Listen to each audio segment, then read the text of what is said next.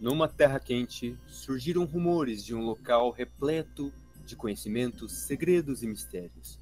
Vários aventureiros embarcaram em uma jornada para encontrar respostas, e elas eram sempre as mesmas. Existe sim esse lugar, existe tesouros lá. Siga esse caminho e vá para a Torre Arcana. Bom dia, boa tarde, boa noite, pessoal. Aqui quem vos fala é Valdo, o Arquimago, um dos arquimagos da Chapéu. Sejam bem-vindos novamente a mais um podcast da Torre Arcana. E aí, galera, mais um, mais uma gravação, finalmente, né? Tava demorando um pouco pra gente conseguir juntar esse pessoal, mano. Vocês podem culpar eu, porque não pode culpar Panda, essas coisas você não fala, véio. você não bota a culpa no você mesmo, entendeu? Você não aprendeu com a vida ainda, cara. Eu, a, a, culpa, culpa é minha, não... eu ponho em quem eu quiser. Se eu quiser, Exato. eu posso. Não, não é assim. Beleza, Homer. Coisa, ei, ei, ei, ei, escuta só. Eu também quero ser culpado. não, gente, ó, eu juro pra vocês, a semana passada foi sinistra. Galera querendo jogar já é, detetive já, no podcast assim, gente, calma. Nem começou a sessão do board game ainda, gente. ai, ai. Enfim, sejam bem-vindos a mais uma edição do Torre Arcana. Vamos, a, vamos às apresentações. Primeiro, aquele que aquele turista que nos vem nos visitar de vez em nunca, que nunca está que nunca vê, nunca olha suas cartas, nunca nunca é, verifica seus correios. Arthur. Ai! Ele não sabia. Aquela música do Roberto Carlos tocando assim. Eu voltei. Ah, você não sabe mentir, Arthur. Isso é verdade. Nossa, faz sentido pra caramba. Porque até, até ele mentir, ele vai parar, ele vai pensar, eu tô mentindo bem. Arthur, nós sentimos, nós sentimos a sua falta. Eu sei que vocês me amam, gente. Fazer o que, né? Mas eu não vou te é, chamar. Claro, mas, mas eu fico te, fico te chamando, não, viu? Você tem que prestar atenção no, no celular. Pô, se você for, manda mensagem pro Arthur, eu vi só agora, três dias depois. Não, não, isso porque o Arthur tá no grupo do podcast, né? né? Voltando, ah. próximo, Panda. Eu não, não pensei numa, numa forma de falar, vou, de apresentar você, então. Panda, vai. A gente chegou a estabelecer tanta coisa de aventureiro pra necromante do podcast. Pra... É difícil, cara. Eu, então, pera só um pouquinho, vai, deixa só, todo mundo ficar quieto. Pandamon, eu escolho você. Panda! não. Tipo, já não tem muita dignidade. Esse aqui é só tipo a cereja no topo desse bolo. Panda, fica falar o seguinte. Panda evolui para Pandamon. Mas aí vem, ele escolheu é Pokémon. Isso que você falou é Digimon. É aquele véio. Pokémon Panda, velho. Aquele panchão. É, mas de qualquer forma, é muito bom estar de volta em mais um episódio um pouco dos atrasos nossos, porque realmente nossa rotina tá bem corrida, mas certamente vou tentar fazer o melhor para trazer mais uma vez um ótimo episódio para vocês, meus queridos e amados. E continuando, nós temos. Nós temos agora nosso alquimista que passou por, um, por, por situações difíceis, passando pelo, va passando pelo vale da dor. Eita! Sérgio, conte-nos a sua experiência diante da, da sombria diante da sinistra floresta da dor. Nossa, essa experiência é complicada, viu, gente? O problema é o seguinte, que eu tinha dor quando eu vinha pensar. Ou seja, não dá para jogar board game, não dá pra jogar nada, porque eu, eu pensava, doía minha cabeça. Não dá para viver, né? Porque você vive pensando. não, juro, é, o, o, médico me afastou do trabalho porque eu, eu, não, lá você vai pensar demais. Fica em casa. Aí... calma aí, calma aí. Vai viver. Calma aí. Você, tipo, é uma dor, é uma enxaqueca? Ou alguma coisa assim? É uma aí dor de cabeça, mas não era enxaqueca. Aí o Sérgio, aí o Sérgio fala assim, penso logo existe. Aí ele, não, pera. É. Ai. ai. Na verdade, ai, ai. pela condição humana, é difícil de você fazer alguma coisa sem você pensar. Pois, pois é. é, então, exatamente. É, ai, ai. Mas enfim, galera. É, como por último, apesar de já ter me apresentado, Arquimago Valdo. É, é, hoje sou eu quem fala com vocês, eu que no caso vou estar guiando, eu que vou estar apresentando, né? Por mais que a gente não, não esteja tão acostumado com isso, mas vamos que vamos, vamos fazer essa experiência, vamos trazer essa nova experiência para todos vocês durante todo esse podcast. É, hoje, vamos, como, todos os outros podcasts, vamos começar com a sessão Dados da Torre. E hoje nós temos um, um assunto bem especial, um assunto um, como, como, como pauta para a nossa, nossa conversa de hoje. É, nós falaremos sobre um jogo bem querido, um jogo bem adorado, um jogo bem famoso aqui na Chapéu de Mago. E muitos de vocês podem conhecer, é, muitos de vocês podem não conhecer. Mas se caso não conheçam, gente, fica a dica. É, o jogo que nós falaremos hoje é Splendor. Jogo das ricas. Exato. Tipo, ele é. Ele traz essa aura chique da coisa. Apesar de ser um jogo Ah, muito mais super. complexo do que é. Gente, Splendor não é marca de shampoo. Apesar de existir uma marca como De uma marca, né? De cosmético. Sério? Sim, existe uma marca de cosmético com o nome Splendor. Caralho, que merda, mano. Só se... Cara, eu tô aí, fiquei impressionado. Splendor é um jogo muito legal, mas é jogo. Pessoal, hoje, hoje na sessão Dados na Torre seremos, ensinaremos você como se maquiar de forma adequada para a festa. Sabe, Ai, meu Deus. sabe que isso Então eu tô no podcast errado. Sabe o que pareceu de repente? Algo de errado não está certo. Pareceu tipo uma coleção da Victoria's Secret tá tentando vender e falhando. Nossa, a gente começa a, gente, Adoro. a gente começa a leiloar as coisas, começa a comprar as, as os produtos e começa a falar assim, não, aquele nobre é meu. Ai, meu Deus do céu. Ai, ai. Mas. Minha gata. Enfim. É, enfim, pessoal. é, sobre o Splendor, Sérgio, por favor, fale um pouco sobre o jogo para nós. Bom, pessoal, vamos fazer uma descrição breve de Splendor, como tá aqui no portal Ludopedia, que é o portal brasileiro de jogos de tabuleiro. Splendor é um jogo rápido e viciante de coleta de fichas e desenvolvimento de cartas. Os jogadores são os comerciantes do Renascimento, tentando comprar minas de pedras preciosas, meios de transporte, lojas, tudo a fim de adquirir o maior número de pontos de prestígio. Se você é rico o suficiente, você pode até receber a visita de um nobre em algum momento, o que naturalmente irá aumentar ainda mais o seu prestígio. Mecânicas envolvidas em Splendor, seleção de cartas e colecionar componentes. eu Faz acho- sentido. Eu acho engraçado como a descrição do jogo não perdeu tempo, que é pra dizer que ou você tem dinheiro ou você tem dinheiro. Apesar do jogo em si não mexer nem um pouco com o conceito de dinheiro em si, mas conceito de joias e recurso. Ah, mas você pode. Por que você pode? Porque você tem dinheiro. É bem isso. Taca as pedras na cara do, do maluco. assim. Não taca as fichas de pedra na cara de alguém. Eu acho que essas fichas são pesadas, cara. É. Ai, ai. Então, pessoal, Splendor é um jogo de tabuleiro que coloca vocês no papel de um rico comerciante de joias e pedras preciosas em busca de uma reputação e prestígio para você alcançar no, é, para você alcançar a nobreza e aristocracia. Pessoal, é, como que o jogo funciona? Cada, o jogo é feito para quatro jogadores, né? E cada jogador ele vai, ele vai fazer esse papel de comerciante e o seu objetivo é justamente crescer, é, cres- crescer sua companhia, ficar mais rico, adquirir propriedades, enfim.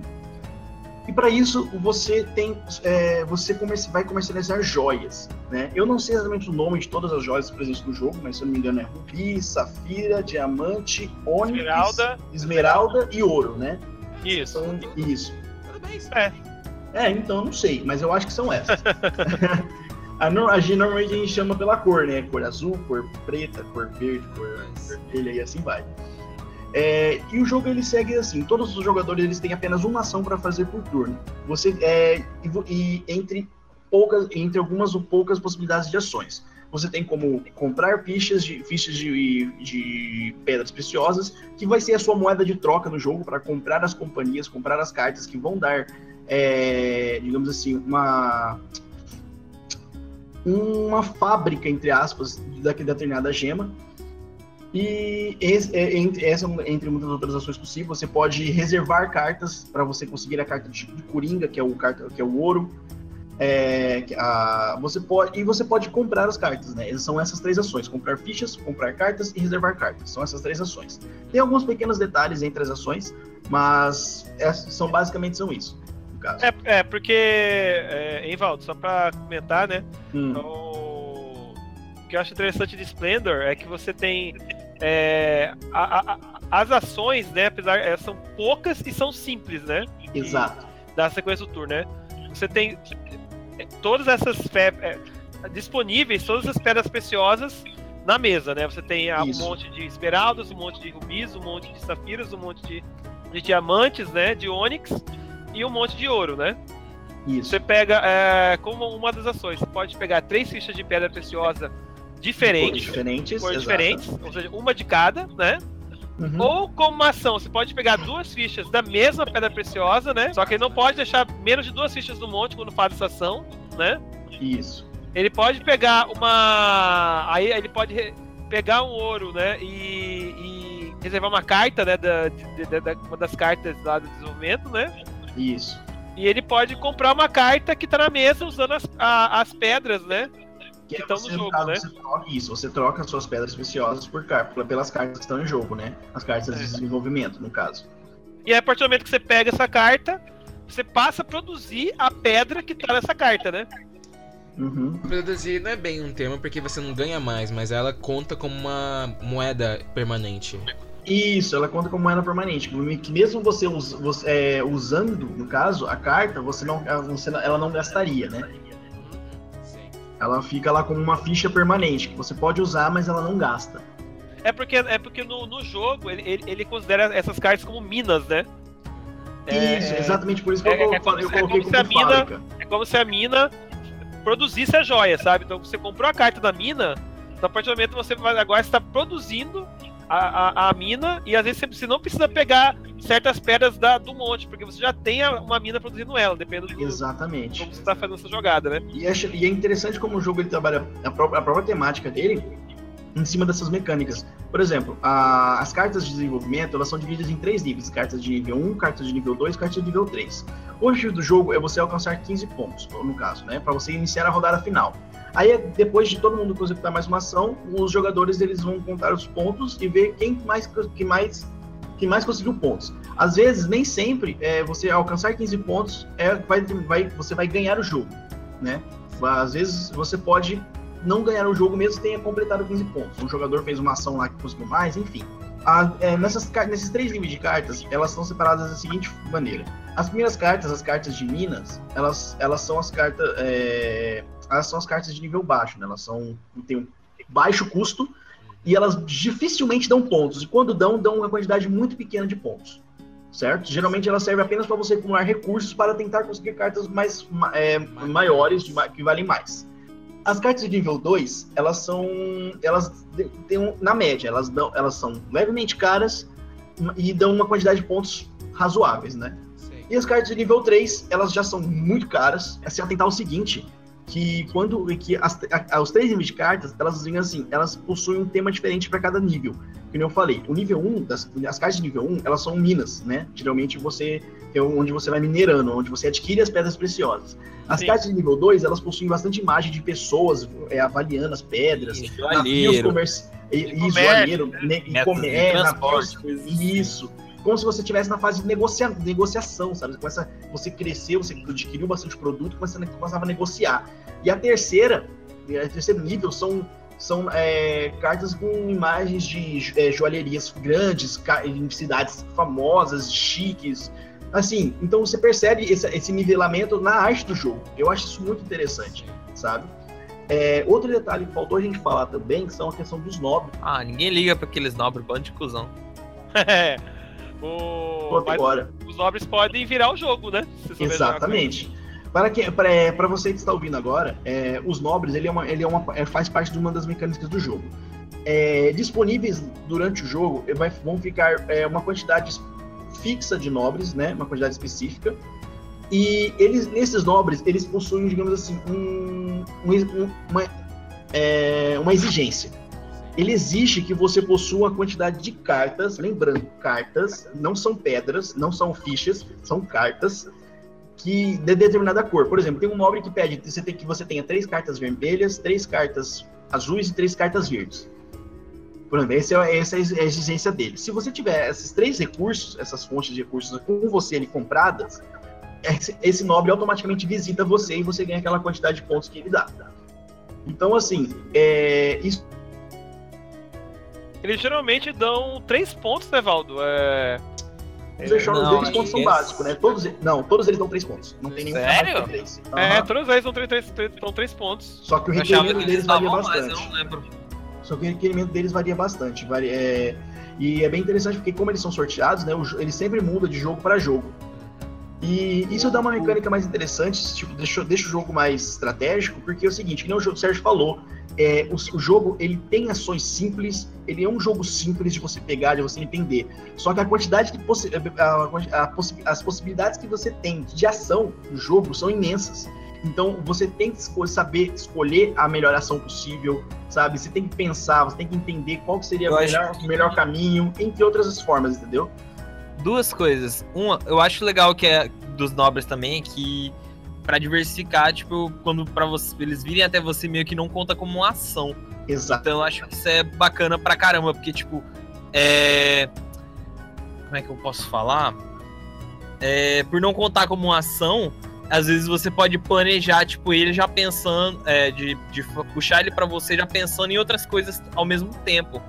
E também por causa disso, é, e também relacionado com a outra coisa que eu ia falar, é, faz com que você preste muita atenção no que os outros jogadores estão pegando Exato. você poder não só dependendo saber o que eles querem comprar, se eles estão pretendendo pegar algum nobre, pra você tentar tipo ver o que, que eles estão, a estratégia que eles estão pensando em fazer, o caminho Uhum. que eles pretendem seguir pra juntar pontos, pra você às vezes atrapalhar eles, seja Isso. pegando um pouco das moedas que eles que eles iam pegar, caso Ou seja reservar faltando. a carta que ele é. queira.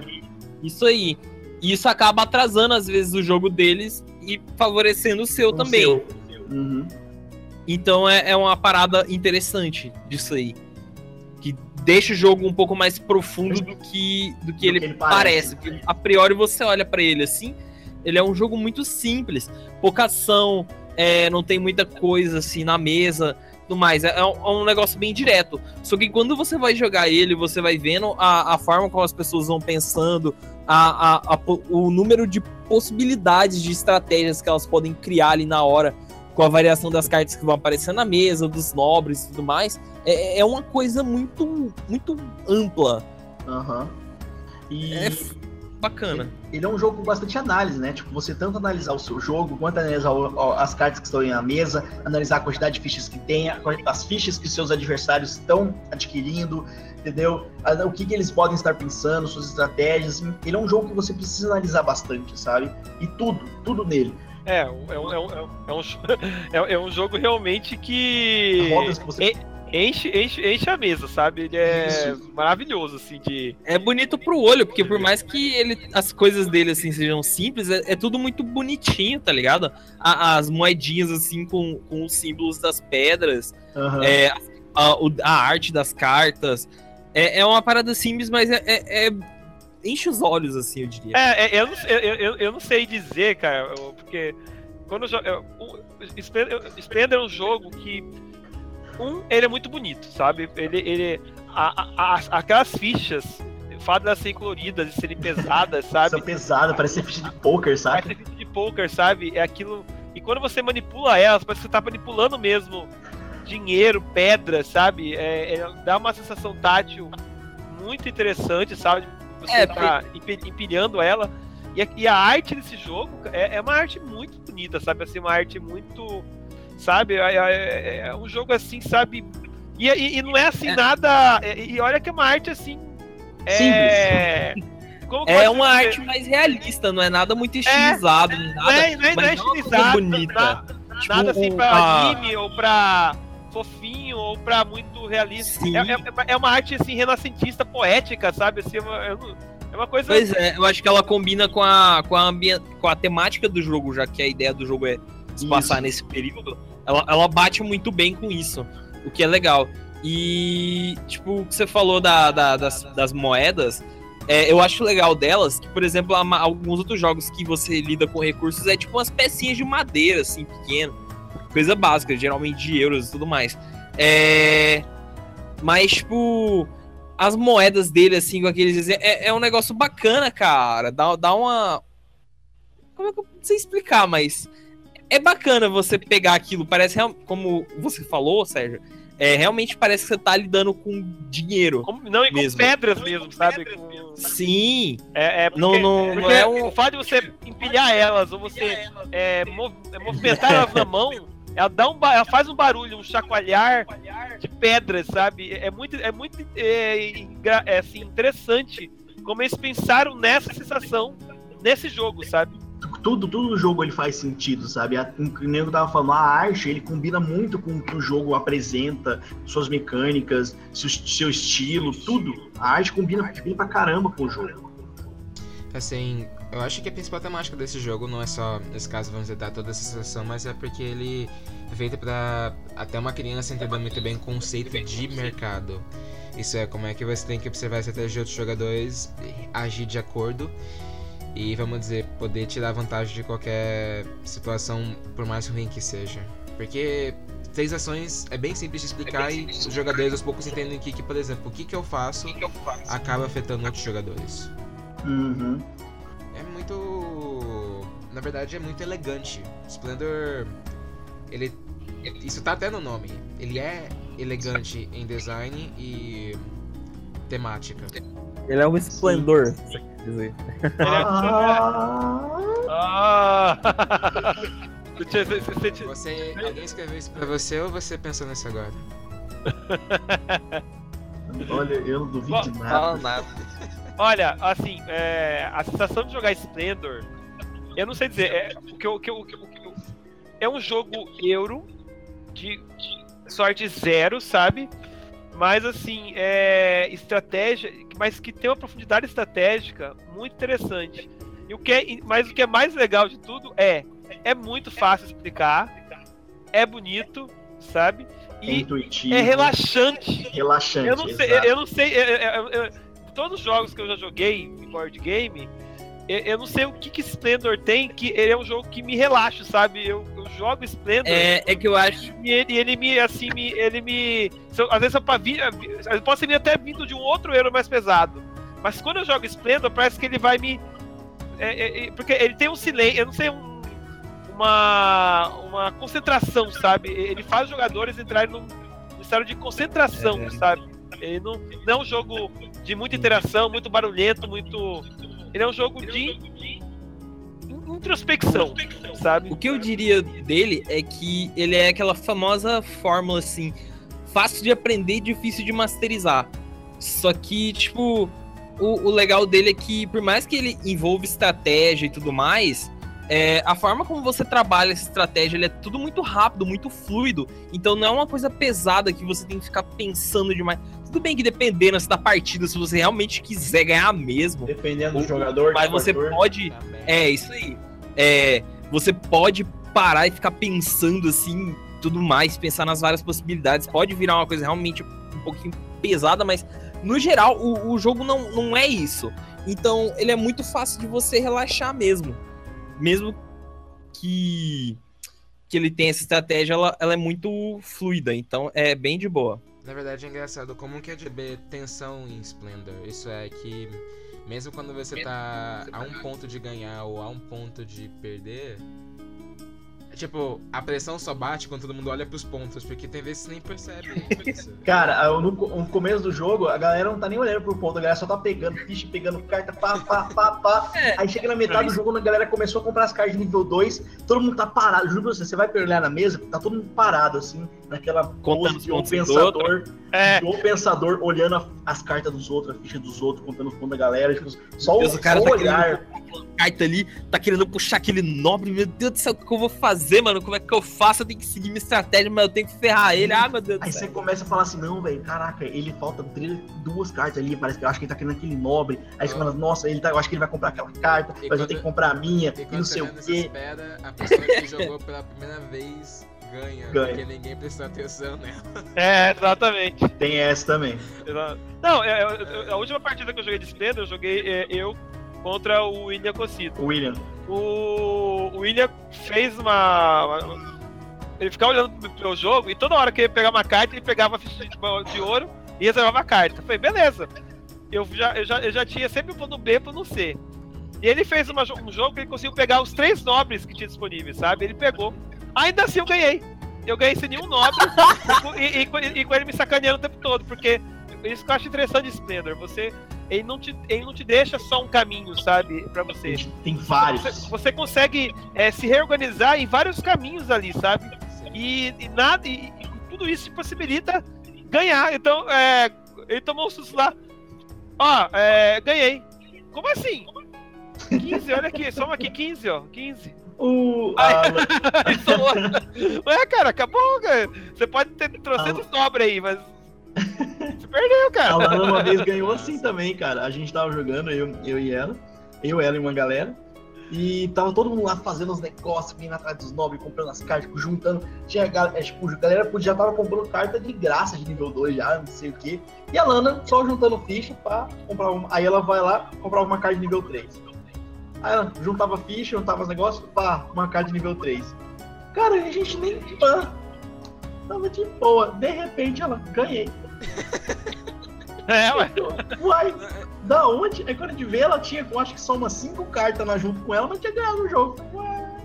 A galera com umas 10, umas 12 cartas na frente, ela lá com 5 cartas ganhando o jogo. Você pensa Só uma... isso acontece mesmo, que a pessoa fica tão envolvida que às vezes a gente acaba esquecendo dos outros jogadores. Por mais que esteja jogando contra eles. E tem vezes que você presta tanta atenção nos outros jogadores que você esquece que você acha que você tá fazendo um bom jogo e não tá. Sim. Exatamente. Só uma curiosidade sobre Splendor, tá? Que ele foi lançado em 2014, né? Ele foi indicado a vários prêmios, né? Ele ganhou prêmio no Golden Geek Award na categoria Family Game e melhor jogo do ano, né? Ele, é, no Golden Geek. E ele concorreu ao Spiel já, só que ele perdeu pro Camel Up no, no ano de 2014. Mas ele foi um dos indicados ao Spiel já. Então é um jogão premiado falar a verdade, se for observar os outros episódios, que esse é um dos jogos que a gente recomenda, especialmente para qualquer pessoa que queira começar a entender o que, que é um board game, como board games podem ser divertidos. Isso, bota divertido nisso. Especialmente porque ele ele tem uma eh, barreira, ele não tem uma barreira de entrada muito alta, dá para você facilmente montar, dá para você ensinar crianças até como jogar. Pelo menos eu cheguei a fazer um workshop ensinando, ensinando, ensinando crianças de 15, 12, 10 anos como jogar, eles realmente, uau, isso aqui é, isso aqui é tipo realmente é fácil, sabe? Eu é, consigo. Tipo, eu entendo, eu entendo o que, que tá acontecendo, eu entendo o que tá fazendo. Eu até, eu até comentei agora há pouco que eu acho que esse foi o primeiro objetivo de Splendor, que é fazer um jogo que qualquer um consiga entender logo no primeiro instante. Ou pelo menos parece que foi o objetivo dos, dos criadores. Isso, e isso se deve bastante à sua simplicidade, sabe? Tipo, apesar de ele ser bem simples em, em vários aspectos, ele tem essa profundidade, que nem o pessoal tava comentando, ele, apesar de ser simples, ele é bem profundo. Então, assim, até mesmo pessoas que, uh, aqueles que são é, novatos ou que nunca tiveram contato com board game, eles vão conseguir jogar o jogo, eles vão conseguir aproveitar ele. E às vezes aquilo é uma porta de entrada para ele, é para ele ir aproveitando e aprendendo essa profundidade que os jogos de tabuleiro possuem, sabe? E Olha, isso. Ah. E, ah, e, e, assim, como a gente tem sempre que apontar algum ponto negativo, olha, é... ele tem pouco, eu, eu quase não consigo chegar com alguns pontos negativos. Eu, pois é. Eu, eu, acompanho a galera aqui na, no. Ele é quase um, um dos board games unanimidade, sabe? Assim, ele, é, ele aceita em todos os grupos, sabe? Ele, ele encontra mesa. É um dos jogos que mais vê mesa a nível de, de, assim sempre de que eu vejo pessoas relatando aqui na na, na chapéu, na chapéu, sabe? Eu, eu tenho lido aqui alguns reviews da Ludopedia também falam sempre estão falando que sempre vê mesa, sabe? É um jogo muito fácil de produzir. A única Isso. coisa é a, que é, é, a seguinte: ele não é um jogo de batalha, né? Ele não é um jogo de interações muito diretas, sabe? Você, apesar de você poder travar seu amiguinho, você não vai fazer isso muito de forma direta. Você é, você, e, e, você vê que ele tem ainda é, outras alternativas. Então, se você quer um jogo de mais de treta, de interação direta, aí realmente Splendor não é para você. Mas fora isso, ele é basicamente um jogo recomendado para todos, todos os tipos de jogadores. Que Splendor também não que é exatamente um problema, mas meio que diminui a versatilidade do jogo é que vamos dizer, jogos eles podem ter leis ao invés de uma regra. Isso aí você não é forçado a fazer tudo aquilo que você faz. Os jogadores podem concordar entre regras e seguir elas. Splendor não tem. Tipo, eu vejo difícil de poder fazer outros formatos de Splendor ou outras ideias com o jogo. Tipo, fazer um novo jogo com as peças de Splendor. Uhum. Ele é Então. muito rígido no design. Tanto que até, até hoje não, não teve uma. É, demoraram bastante pra pensar numa expansão pra Splendor, né? Eles anunciaram agora só a, a Cities of Splendor, né? Que é a primeira expansão de Splendor. Isso já faz. Isso. Isso porque já foi lançado já há três bastante anos, né? tempo. Aham. Ainda assim, se for expandir, o que que expandiria? Porque.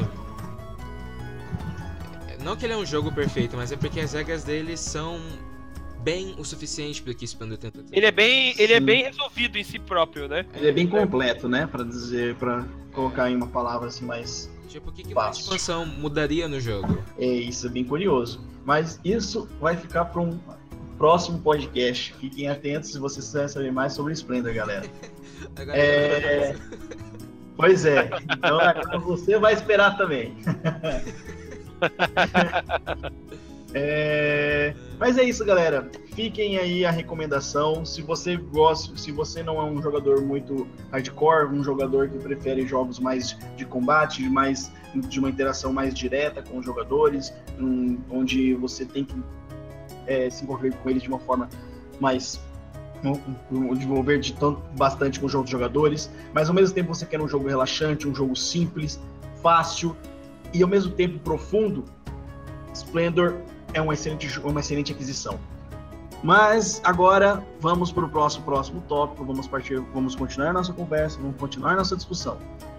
E o nosso próximo, nosso próxima discussão vai ser agora, a nossa próxima sessão vai ser Masmorra da Torre. Nós estreamos ela no, no último podcast, falando sobre RPG, conversando sobre ele, e nós vamos continuar falando sobre RPG, pessoal. É, como vocês, ouviram algumas histórias, algumas- provavelmente alguém, alguém de vocês deram alguma risada, né? Algo sobre algumas coisas que vocês ouviram no último Muitos, podcast. Bom, e mais uma vez nós viemos aqui trazer esse assunto para vocês. Nós, é, o RPG ele é muito requisitado na Chapéu. A pessoa, a- muita gente vai lá por causa do RPG, muita gente gosta, prefere, quer aprender, quer conhecer mais sobre RPG. E a gente está aqui trazendo esse assunto é, para a conversa, porque eu acho que é uma, nós achamos que é uma forma de é, melhor- ajudar vocês, sabe, de melhorar, de e de que e também De como começar a jogar, porque é muito bom e vocês deveriam Isso. jogar mais vezes. Isso. Isso, de trabalhar mais RPG tanto dentro quanto fora da chapéu, sabe? E hoje a gente vai discutir sobre um. Hoje a nossa, nossa pauta, hoje o nosso assunto, ele vai ser sobre personagens, né? A gente deu uma pequena introdução sobre o que é RPG na última sessão, conversou, deu algumas. é, contei algumas, uma pequena história de uma coisa que você não deve fazer, como o que você não deve fazer durante o RPG, como você deve se portar, como você deve pensar diante de um RPG diante de uma cena, diante de uma situação crítica, diante como você deve se, se portar, né, como jogador.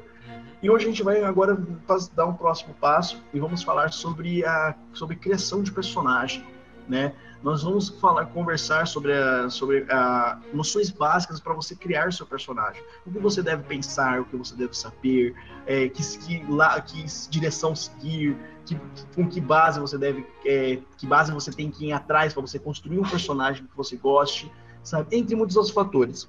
É, a gente vai dar algumas dicas, possi- é, possivelmente contar algumas histórias, obviamente, porque eu acho que nenhum RPG, eu acho que todo RPG é uma história, e se não, não tem como falar sobre RPG sem contar uma história, né, pessoal? Na verdade, não tem nem Então- como construir uma história sem personagens de alguma forma. E isso, então assim, é, é tudo se encaixa ali, né? Você viu, né? E a preparação de um RPG é tipo metade da diversão de um RPG. Isso, apesar de que você muitas vezes fica horas e horas criando sua ficha, sabe? Às vezes um dia de sessão é um dia, é, serve só para você criar sua ficha, mas é, divertido, é muito bom, a sensação é, é, indes- é indescritível, é muito bom, cara. Vocês, vocês que já passaram por isso, vocês sabem o que eu tô falando, vocês que vão passar por isso, vocês vão saber do que eu tô falando. É... e assim, é... muitas, muita, o que muita gente às vezes tem dúvida o que muita gente às vezes pergunta é, é uma pergunta um tanto quanto básica, né? Tipo assim, como que eu, é, como que eu vou começar a criar meu personagem?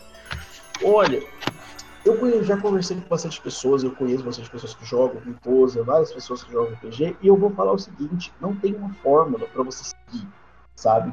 Existem vários meios que você pode partir, e assim, você tem que encontrar aquilo que você mais se adapta. O que, que eu quero dizer é o seguinte: vamos supor, é, tem muitas pessoas que. É, vamos vão pegar uma ficha do zero. É, como que ele vai construir a ficha dele? Então, em que base, a partir de que base ele vai construir? Tem gente que eles preferem é, visualizar a aparência do seu personagem primeiro, visualizar como que você gostaria que você, seu personagem fosse. Ah, eu gostaria que ele fosse um lobisomem de pelo dourado, que não sei o que, não sei o que.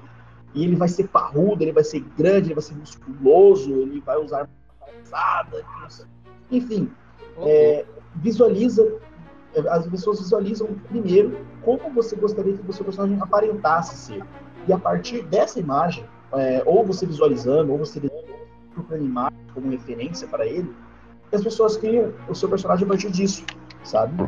É, pessoas tem, é, tem pessoas que eles preferem primeiro construir toda a ficha, pegar suas ele fala assim, eu quero criar uma espécie de mago. Ah, eu construí uma ficha baseada com, um arquétipo de mago, bastante, bastante uma personagem sábio, é, com inteligência alta, com mana alta, com uma, uma, uma, uma, uma grande quantidade de magias em sua, em sua posse, não sei o que, papapá, papapá.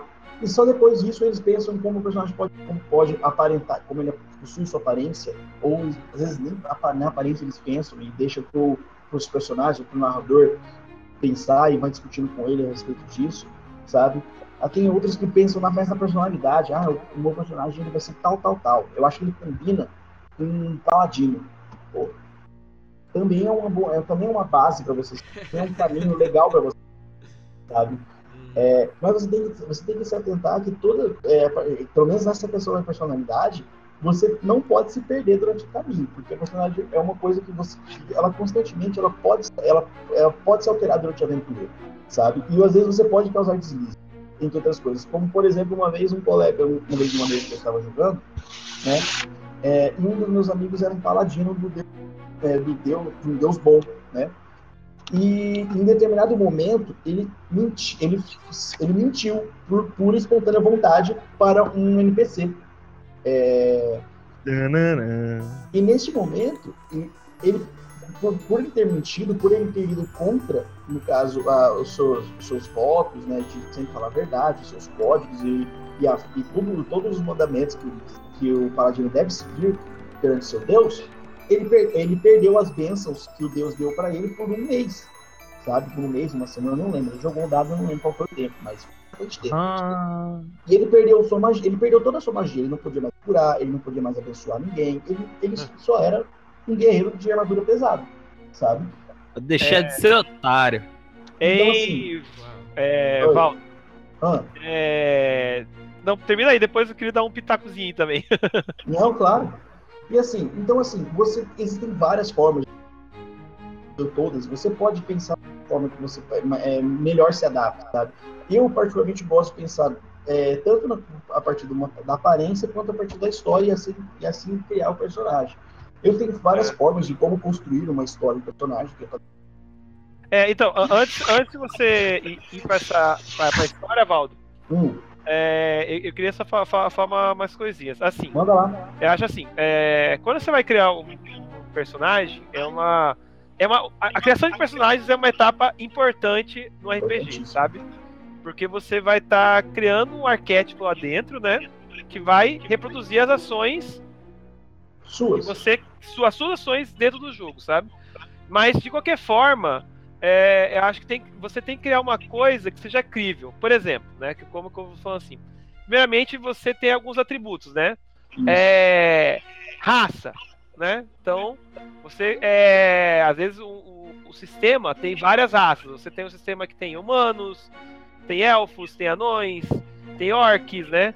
E, e o que é, o, só que é importante, às vezes, você estar tá por dentro desse mundo do que, que são cada uma dessas raças, sabe? Porque às vezes é, é, é importante essa questão, porque ela também vai direcionar um pouco do que você vai, vai, vai, vai construir o seu personagem, tá? É, é, por exemplo, que nem o Valdo falou, olha, eu quero ser um lobisomem dourado. Ótimo, entendeu? Só que às vezes, aí, às, vezes tem que ver se é, lobisomens nesse mundo, às vezes podem vestir armaduras ou não podem, entendeu? Ou podem fazer tal coisa ou não pode, porque às vezes é, você tem cada, cada raça tem pontos fortes e fracos, sabe? Então é, é interessante você fazer é, é, in- in- instigar o mestre sobre quais é, é, que é cada raça, né? Dentro das raças que existem nesse mundo, né? E o que que elas podem ou, não- ou quais são as limitações de cada uma. Porque o que- Porque o que acontece no, no RPG? ah, ah, e o que, que torna o RPG divertido e os personagens críveis? É que eles têm pontos fortes e fracos, sabe? E, e se é, você, pra criar um personagem interessante, ele tem que ter. ele- ele você pode ser o que quiser no RPG, mas Exato. você tem que se inserir dentro daquele mundo, sabe? Dentro das limitações daquele mundo. E, por exemplo, uma outra, uma outra questão também, a questão do gênero, né? Porque o RPG é um, um jogo de interpretação de papéis, né? É, então você. Ah, é interessante você. Ah, eu quero fazer uma mulher dentro do. Um, um Dentro gênero do feminino dentro do Beleza. cenário, entendeu? Mas você tem que agir como um gênero feminino, sabe? Tudo bem que você pode, você pode ser uma guerreira, destemida, entendeu? Mas ainda assim Você é uma tem, mulher. ainda é uma, uma pessoa do, do, do, gênero feminino, sabe? Então, é, e, é, quando você for construir o seu personagem, você tem que ter essas é, levar essas questões em, em consideração porque tudo isso ajuda você a criar a base para você depois criar a história do seu personagem. Porque entra naquilo da questão de você estudar o seu personagem, né? Você Pra falar a verdade, a gente chegou a discutir uma vez no último podcast que. Não que é exatamente uma arte você criar um personagem, mas que não é algo que a gente vai começar a imaginar que a gente logo é um deus ou que é invencível logo de cara. Na verdade. Tem O uma- legal é a, é a, é a, é a escalada, né? Exato. disso, né? Que, que ninguém começa tão poderoso assim, ou que a ideia é que todo mundo comece fraco pra se tornar forte ao longo da história. forte. Existem cenários que você que ele mestre pode dar falando assim, não, você vai jogar com um personagem que esteja à altura do nível de poder deles. Sim. Entendeu? Então, se você vai jogar com um personagem de nível Deus, você vai enfrentar desafios de um nível, de, de um nível Deus ou maior, sabe? Dimensionais, caralho, cara. Então você se prepara para uma coisa fabulosa. Assim como é interessante. Ah, E a- a- uma, uma outra coisa também que eu acho interessante é que a gente falou assim, definir raça e, de- e de- definir gênero, né? É você definir uma coisa que seja crível para aquele mundo também, sabe? Você fazer uma, uma, uma escolha que tenha sentido, entendeu? Por exemplo, assim, ah, você vai. Ah, eu vou criar um samurai, entendeu? Aí é. Samurai no mundo cyberpunk. Sabe, é, você vai, você vai criar um, um samurai, mas aí o, o, o- como o Arthur falou, o mundo é, é, é, é cyberpunk, tá? Mas Como que isso funciona como, é, como que isso funciona? Será que tem sentido isso tá ali, sabe? Né? É, então você, às vezes você criar um, um robô, sabe? sabe? Não, sabe porque às vezes ah, existem coisas desse tipo que acontecem na, na, na hora de você fazer personagem. Você trazer, às vezes, algum elemento para aquele mundo que não tem ali, sabe? Às vezes isso parte até mesmo do... Uma coisa que eu acho interessante é a imersão, sabe? E isso vai até da escolha do nome, sabe? É, Aí você faz lá um, um guerreiro super bem assim musculoso e, e a, ah, qual que é o nome do seu guerreiro? A Pato Donald, entendeu? Pode ser. Pra falar a verdade, a criação de personagem não é muito Sabe, é- é- é- dos videogames, exceto que você tá É é é é, é uma- mas aí vira aí tipo assim vira uma galhofa, né? Você começa a, a, a É- é aí- aí- que tá. né?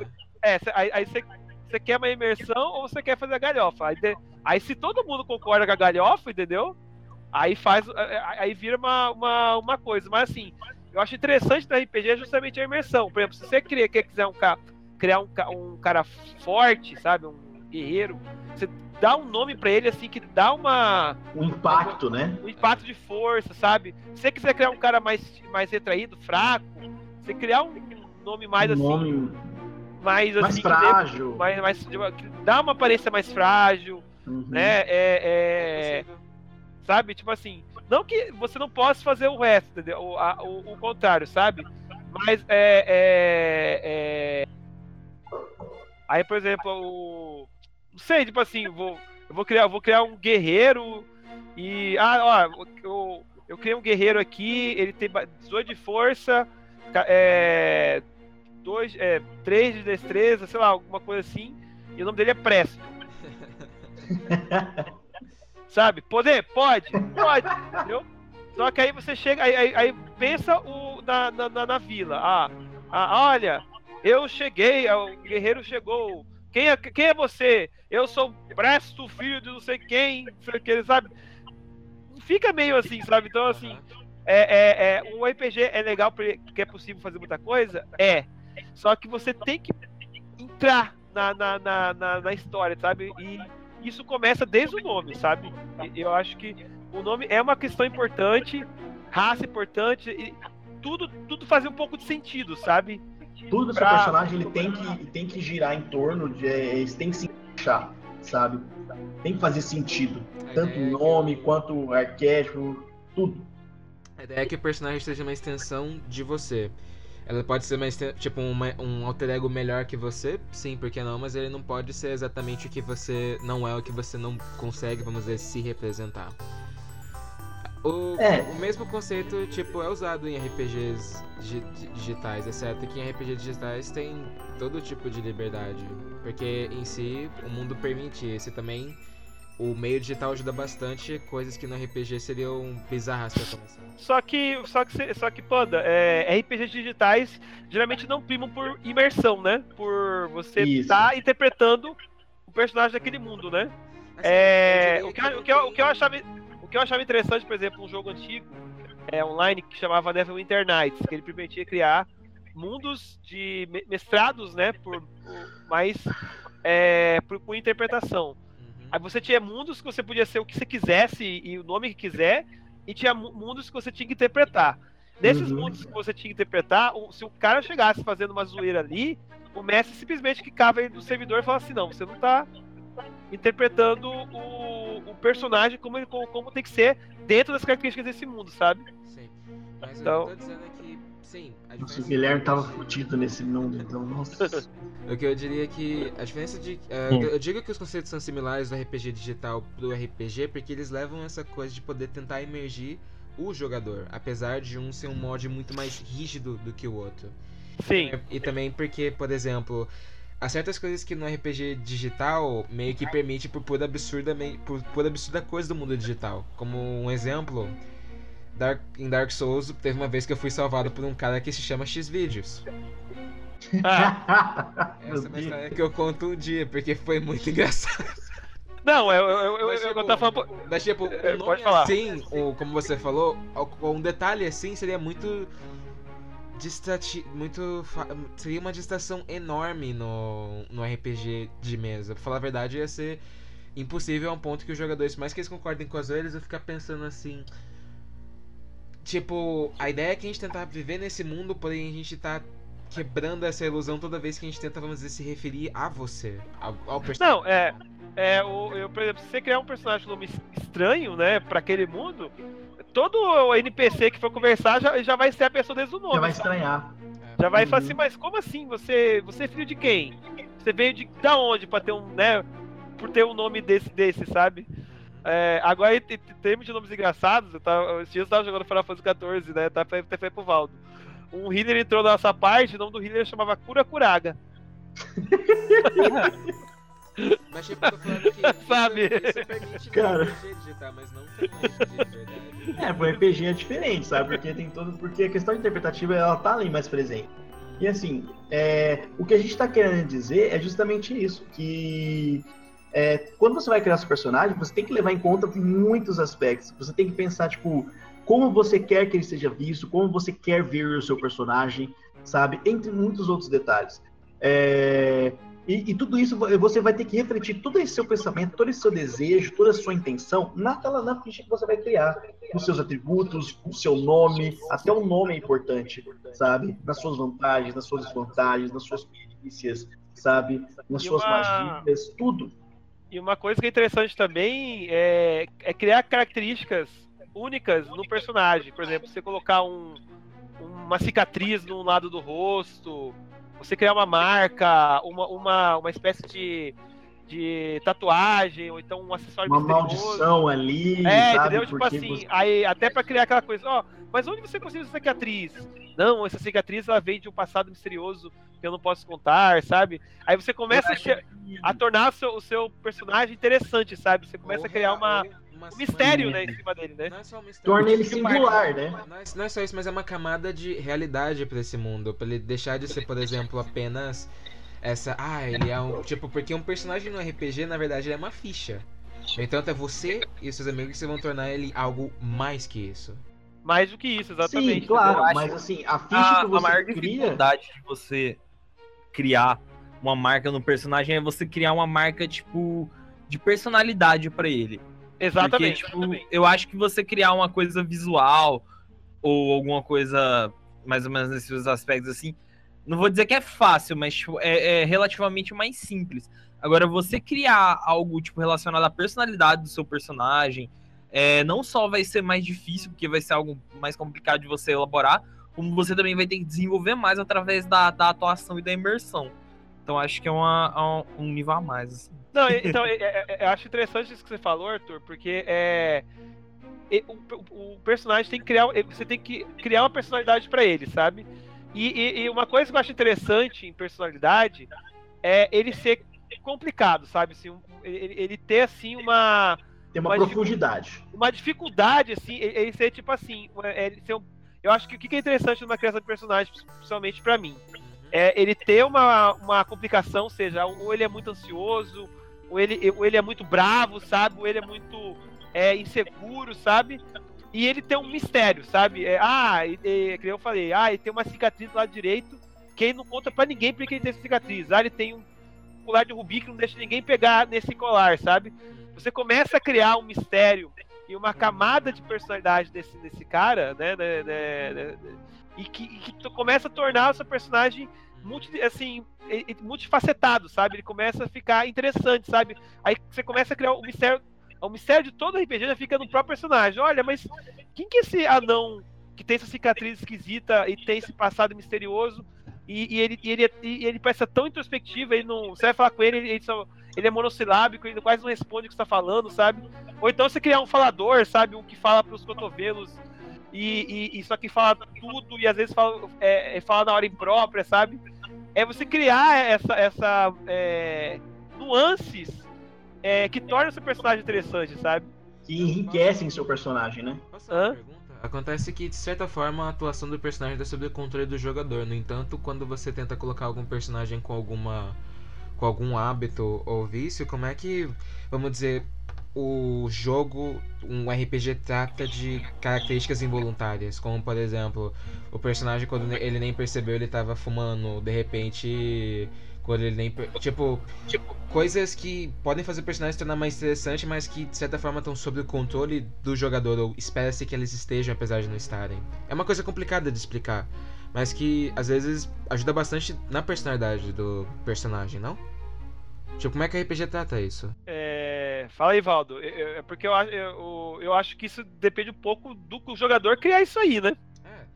É, é, eu, eu não entendi muito bem a sua dúvida, Panda. É, Repete para mim. Imagina o seguinte, imagina um personagem que ele é viciado em apostas. Certo? Ok. Daí eu fico pensando que tem vezes que, vezes, que tem características em personagens e como na vida real que são compulsivas. Às vezes o cara faz sem perceber, ou algo que ele quer parar, mas ele acaba fazendo mesmo. Daí como é que um jogo de RPG pode representar isso? Isso, é, foi exatamente o que o Sérgio falou. Isso depende do jogador representar este vício, essa característica do personagem. Aí entra naquilo que eu falei, você conseguir mentalizar o que você pretende e você tentar passar isso para o seu personagem, sabe? É, eu não estou dizendo que vai ser fácil, eu estou dizendo que isso é simples, mas você vai tentar passar isso. É, eu já tive, por exemplo, por exemplo, tem um personagem meu que ele, num cenário fictício, bem fantasioso, ele tem um vício compulsivo por beber sangue, sabe? E assim, você vira e mexe, vira e mexe em meio a minhas ações, eu, eu comento, eu, eu declaro que o personagem está pegando a, o, o, o, sa, o saquinho, o cantil especial dele, que carrega o líquido, o líquido e bebe, e vira e mexe. E se, vir, se acontece por algum momento eu reparar que, que eu estou sem ele, ou que ele acabou, eu já começo a mudar minha, minha interpretação. Onde o personagem ele começa a ficar um pouco desesperado, ele começa a ficar um, entrar um, um, um estado diferente, assim, de, né, um personagem que é sério e frio quase o tempo todo, ele começa a ficar mais doido, ele começa a ficar mais louco, ele começa a ficar meio vendo coisas, sabe? Ele começa a ficar pensar, pensar demais, que ele precisa conseguir, ele precisa saciar aquela vontade, aquela sede, entre outros aspectos, sabe? Então, isso tudo tá na interpretação do personagem, sabe? Tá no, onde no jogador passar essa interpretação para os outros jogadores que estão junto com ele, tanto para o mestre, sabe? E isso tudo, claro que, obviamente, você vai tentar determinar durante a criação do personagem, esses arquétipos. Tanto que, geralmente, fumo, o vício, eles são desvantagens que você coloca no início da criação da sua ficha, sabe? É, que atribuem, que colocam limitações a você. E o mestre vai usar isso, pelo menos ele tem que usar essas desvantagens. Ah, por exemplo, o Bruno, o Brunog, é, no meu RPG, ele tem a desvantagem de aversão à água. Como que ele vai representar essa, essa desvantagem, sabe? Onde, onde ele odeia água, ele não pode nem sequer tocar em água direito, entendeu? Eu sei. Como que ele vai representar isso? Como que ele representa um cascão, né? Isso. Aí eu vou ter que. eu- ele vai me apresentar esse- essa desvantagem recém apresentada no personagem dele e eu vou avaliar como um mestre, sabe? É, posso- às vezes eu posso dar toques, né? Tipo, que às vezes o personagem pode esquecer dessa desvantagem. Mas tudo isso é com o tempo, é experiência, sabe? Conforme você vai jogando. Às vezes tem coisas que você coloca na sua ficha que você não lembra, conforme você vai avançando. Mas isso depende muito do jogador, isso depende da experiência do jogador e isso vai mudando com o tempo. Você vai vendo, conforme você vai jogando, você vai aprendendo a, a entrar mais em cada personagem que você cria. Você vai vendo que você começa a gostar de criar personagem e que tem vezes que a parte mais legal do RPG é você criar personagens. Você, às vezes, você cria um, aí no outro, no outro daqui uma semana, duas semanas, você vai querer criar outro, que você pensa, caralho, eu pensei em um personagem muito legal pra se jogar. Aí você começa a pensar, começa a estudar suas, suas ideias, sua própria ideia, sabe, para colocar em prática. Eu acho que é isso que quando você for criar um personagem, quando você criar uma ideia para um personagem, você tem que fazer. Você tem que pegar essa ideia e você tem que estudar ela. ela. Então nem sempre tudo é definido no rolar do dado, né? Como. Nem que não, o dado ele, ele ajuda a ter, determinar ações, determinar mas nem sempre o dado vai, determin, vai, vai determinar como você deve reagir. Nem sempre, vou, dizer. Você sabe? É. Porque tem, porque geralmente, ah, vamos supor, tô, o meu personagem lá que tem o vício, ele, quando ele, é, quando ele não, tá- não consegue saciar o vício dele, ele provavelmente vai rolar um dado de autocontrole para ver se ele consegue se controlar ou se ele vai se entregar ao desespero, entendeu? Ah, e assim vai. O dado ele pode determinar algumas ações dessa, mas quem vai, quem vai interpretar, quem vai colocar isso pro, pro mestre e pros outros jogadores é você.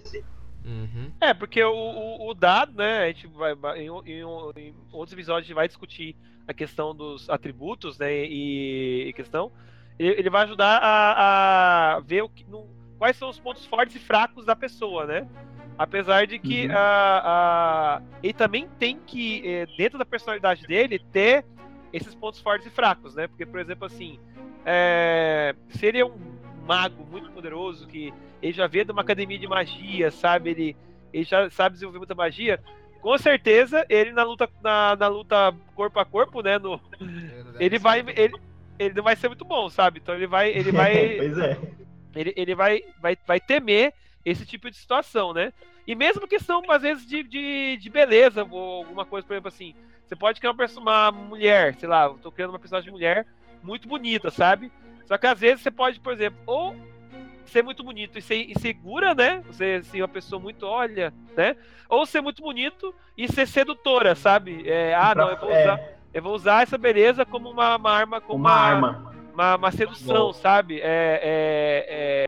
Eu acho que deve ser Uma legal fazer maneira de, de agir. E, e- e o que é interessante também, homens também, cara. Vocês são um cara bem, é, assim, boa pinta, ele também pode desenvolver sedução. É uma coisa que às vezes o personagem de RPG Claro. não usa, sabe? Fala assim, não, ó, eu vou. Não, pode deixar comigo que eu vou seduzir aquela.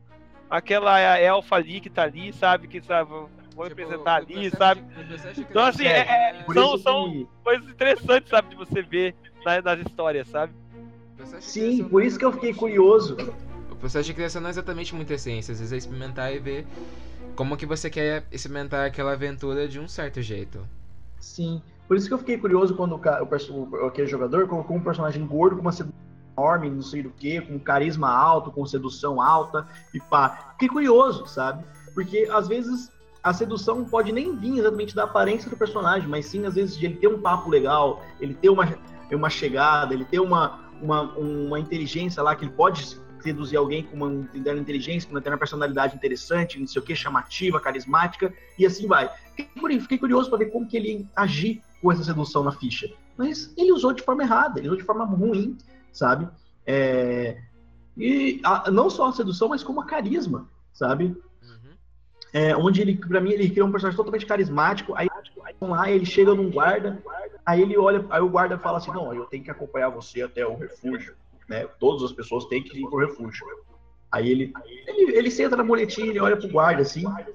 Ele começa a falar, ele começa a xingar o guarda. Ele começa, ele começa a falar: Não, você é um pau mandado do exército, que não sei o quê. Ah, parece- Você é um cachorrinho do governo. Você é um babaca, não sei o quê. E falou um monte de bosta pro guarda. Ah. Aí no final, quando ele parou de falar. sedutor, né? Pois é, aí no final, quando ele parou de falar, ele falou: Quero jogar carisma.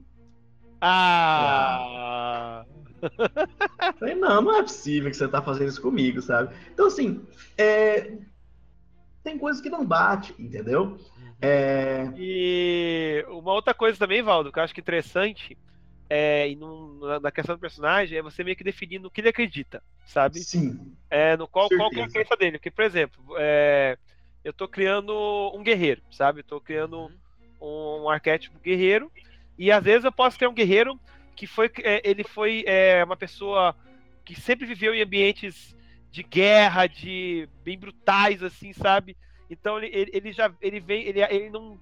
Ele vê que tudo é olho por olho, dente por dente. Ele, ele, ele teve que aprender a tomar Uhum. conta de si mesmo, sabe? Assim, de, de uma hora para outra, sabe? Ele, ele não- então, assim, ele, ele veio de uma coisa. e Ele pode, ao longo da aventura, isso pode ser desconstruído através do grupo, da parte, entendeu? Mas ele, te- ele ter isso como seu sistema principal de crença, sabe, por exemplo? Sim. Ou então um mago que veio da escola de magia e que acredita que, to, às vezes, as- que todos aqueles que não sabem magia são meio ignorantes ou meio burros, sabe? Então ele meio que Uhum. olha por cima é, com o nariz empinado pra todo mundo, sabe? É, é, ele é meio é, é, sarcástico, então meio tudo indiferente, isso define sabe? o personagem, né? É, é um sistema. Como, que- no que ele acredita, sabe? É, ou ele, se ele não acredita em nada, sabe? Olha, quem, tem, a gente discutiu no Rick e Morty, né? Da, no, no episódio passado, ele pode ser um cara pode ser, não, eu, não- eu já passei por isso aqui, não, isso aqui não vai dar certo. Não, acredito." é, definir se- um sistema de crença também é uma, é uma coisa interessante na hora de você estar construindo o seu personagem também, sabe? Aham. E outra, é uma coisa que o pessoal tem que se atentar bastante, sabe? É uma coisa que a gente até agora não falou, que é assim, que faz parte da construção do seu personagem, que são a questão de atributos, entre outras, entre, entre outras coisas, sabe?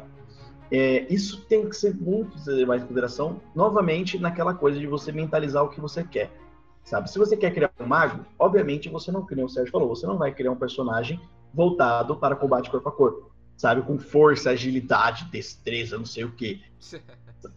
Se você vai criar um guerreiro, você não vai provavelmente criar um personagem com bastante mana, inteligência e com pouca força, sabe? Isso geralmente em, em RPGs que usam bastante essa mecânica de atributo.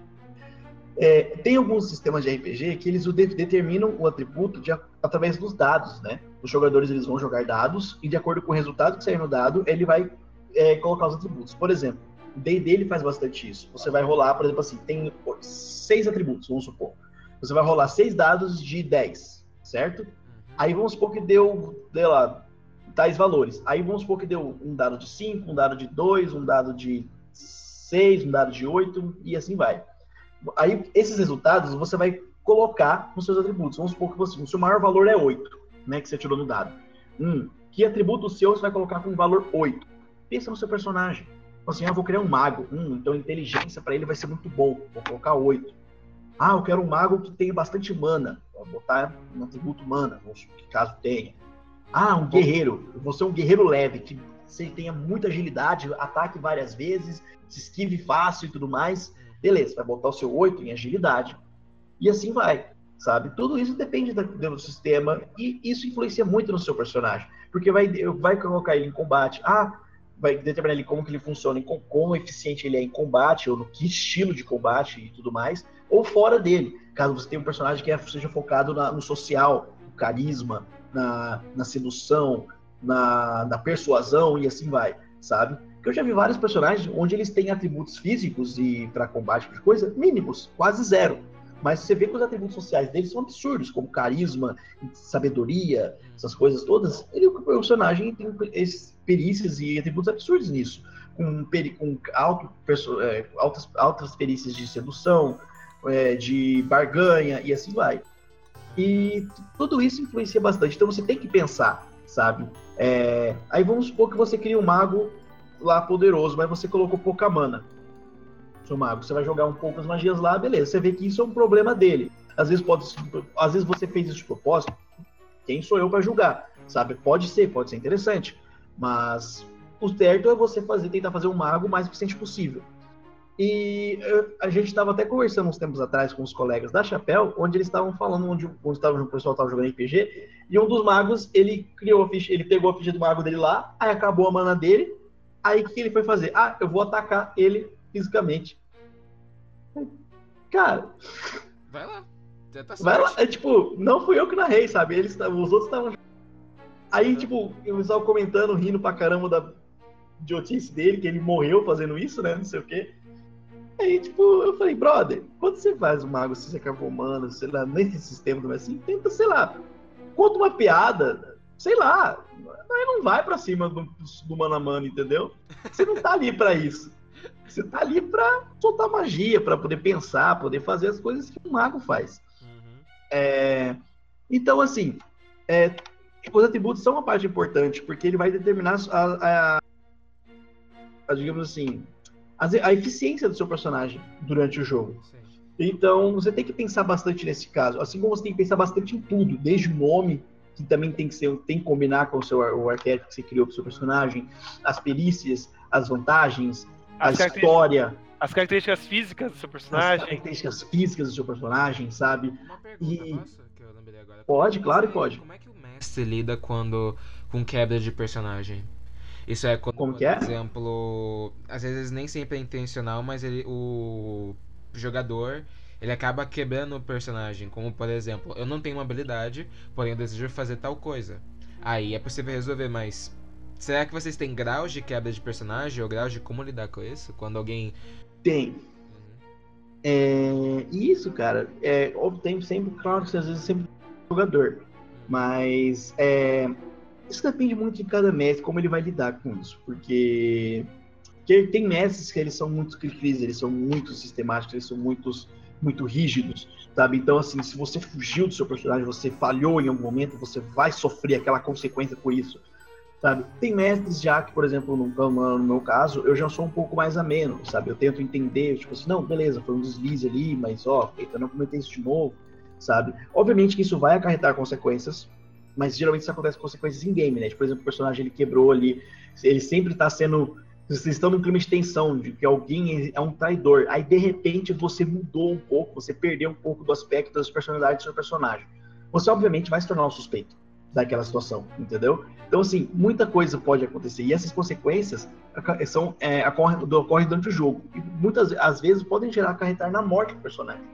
Mas tudo isso vai depender do mestre. Isso já entra num aspecto já assim, de mestre, né? Não exatamente de jogador. Claro que o jogador tem que se atentar à sua ficha e ao seu personagem, de uma forma a não cometer, cometer esse deslize. Mas o mestre quem vai, é quem vai lidar com isso, sabe? Então isso pode ser mais focado num assunto para outro, outro tópico. O fato aqui agora é você ter, criar seu personagem. Então assim. E, e acho que assim, Valdo, uma todos esses aspectos que a gente falou, né, da, da, da, da criação do personagem. Então acho que uma coisa assim é que acho que a gente pode resumir tudo isso aí, né? Ser criativo, né? É, claro. Buscar criar seu, seu, seu personagem com criatividade, criar um personagem realista, único. único e realista com pontos fortes e fracos. Realista né? de acordo com o mundo, porque. É, exatamente. É crível com o mundo que, que, que, ele, que ele tá vivendo. Só que é, é o seguinte também. você tem que se divertir com o seu personagem. Você tem que. Com se você ficar também muito. certeza. Se você ficar muito abilolado também com tudo isso, a gente tá criando isso aí para que você consiga criar uma imersão na história. Mas o que importa mais é que no final de tudo você, Você se se divirta jogando o RPG. Então, você criou seu personagem e já tá imerso no mundo, relaxa e aproveita. Viva a aventura. né? E assim, pessoal, eu recomendo que assim, vocês não tenham medo de vocês expressarem. é, vamos assim, você criou um personagem na, na, na- através de uma, de uma ansiedade, uma ideia que você achou que ia ser muito bom, mas por algum motivo, por algum momento, seja lá qual for, você sentiu que você deixou de gostar do seu personagem, você não tá gostando mais tanto dele. Não tenha medo de você conversar com o mestre, de você falar, ó, eu não estou me sentindo mais à vontade, eu não estou mais gostando, é, eu, aconteceu isso e aquilo. Às vezes o mestre ele pode ajudar você a voltar a gostar do seu personagem, ou mesmo te dar a oportunidade de você criar outro. Então, assim, você sempre manter essa conversa. Não tenha medo de você testar seus limites, você buscar ideias novas, de você criar uma coisa só sua, sabe? É, é, atiçar sua imaginação para você criar aquela, aquela, aquele personagem que você vai falar assim, cara, que orgulho de ter feito isso, entendeu? Então, assim, é, tudo é possível. Você provavelmente pode e vai criar personagens. A- a- a- acabar gostando e se divertindo, e outros que você vai acabar ficando meio que. Ficando meio para trás, com o pé atrás. É, com o pé atrás, exatamente. Mas então, tudo- assim, Tudo pode começar de novo, né, Valdo? Pode. Ou exatamente. então criar, criar novos rumos, né? Você começa a criar novos rumos, rumos pro seu personagem também, né? As- isso, É uma Sabe? coisa, uma coisa que eu acho. Como o RPG também é. É uma coisa, às vezes, até que às vezes você vê no, no RPG tradicional, né? É, é, é meio difícil isso acontecer, mas às vezes você tá vendo que tal direção você tá. não tá muito te agradando, começa a ir pra uma outra, sabe? Tipo assim, ah, aham, meu mago tá muito poderoso, então vou, vou começar a dar um pouquinho mais de destreza pra ele, porque ele consegue também se desviar mais rápido, criar uma coisa meio híbrida, assim, sabe? Tudo é possível no RPG, sabe? Só fala uma coisa. isso, isso tudo depende de Mago. Ladino é o que há.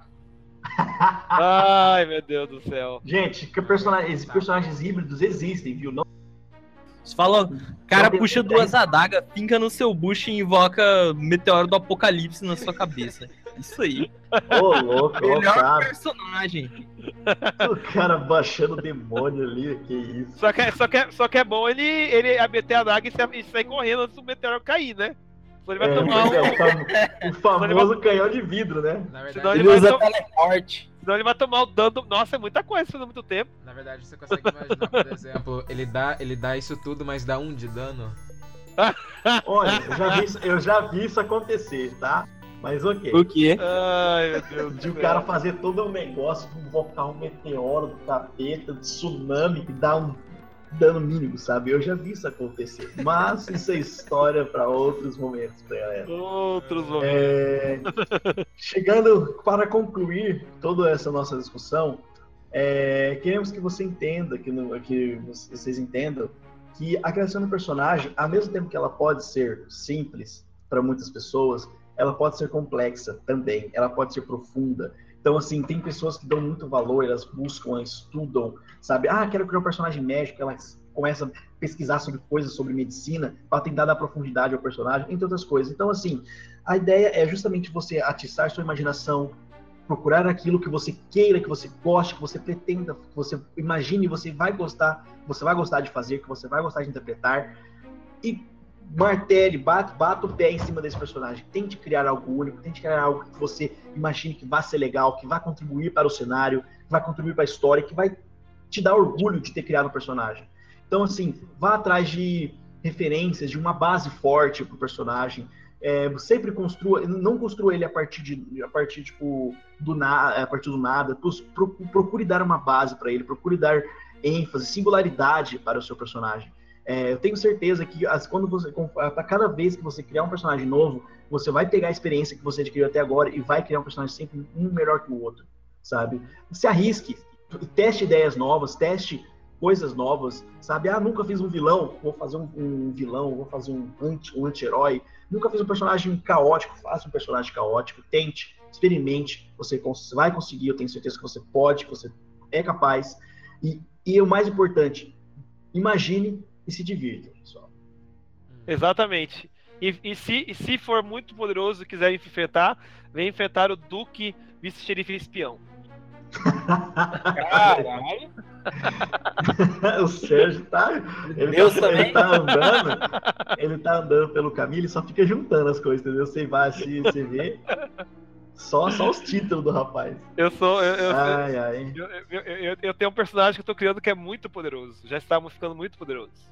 Esse é nível 1. Ai, ai.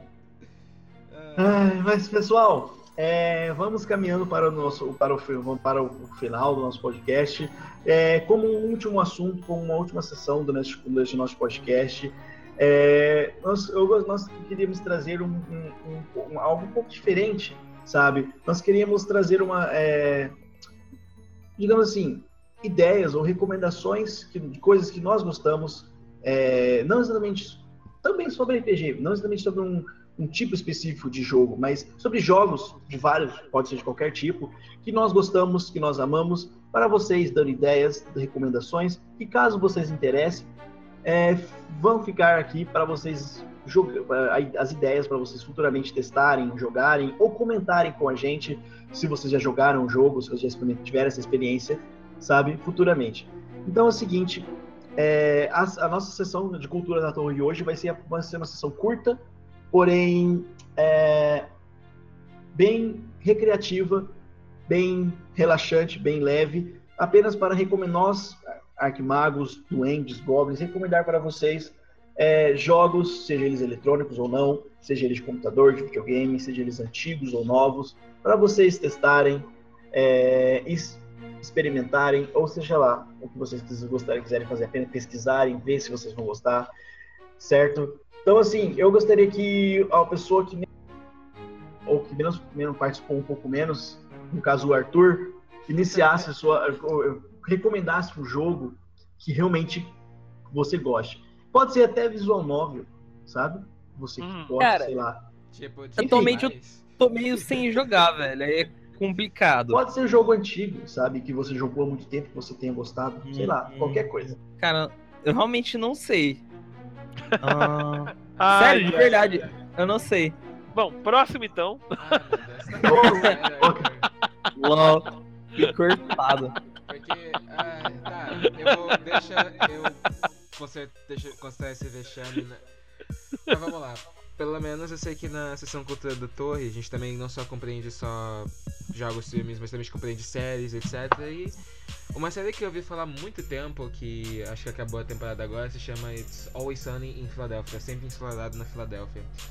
E eu vou ser honesto, eu odeio sitcoms. Que são, que são aquelas comédias feitas de propósito que tem aquela trilha de risadas no fundo, sabe? Nossa. Então, mas essa, essa série é basicamente sobre esse grupo de amigos que eles têm um bar na Filadélfia.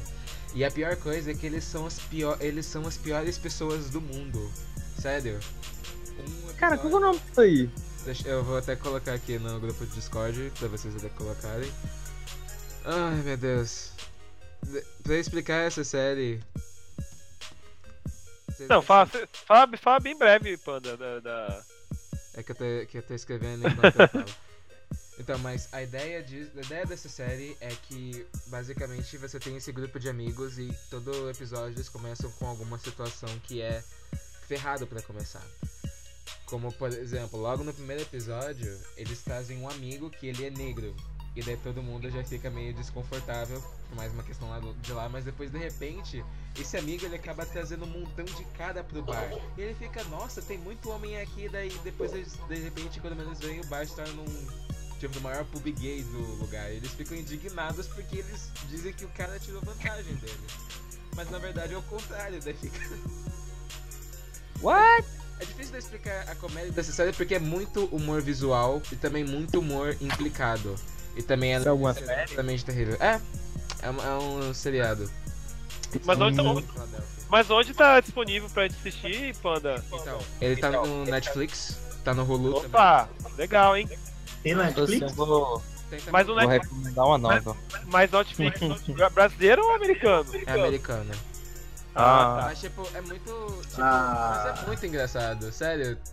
Tem um episódio que literalmente, a, tipo, a única menina no grupo fala. Eles estão discutindo sobre futebol, de repente a menina no grupo, tipo, grita, tô grávida, e é tipo, ah, apenas, tipo, vai no banheiro e tira isso de uma vez e todo mundo fica, como assim?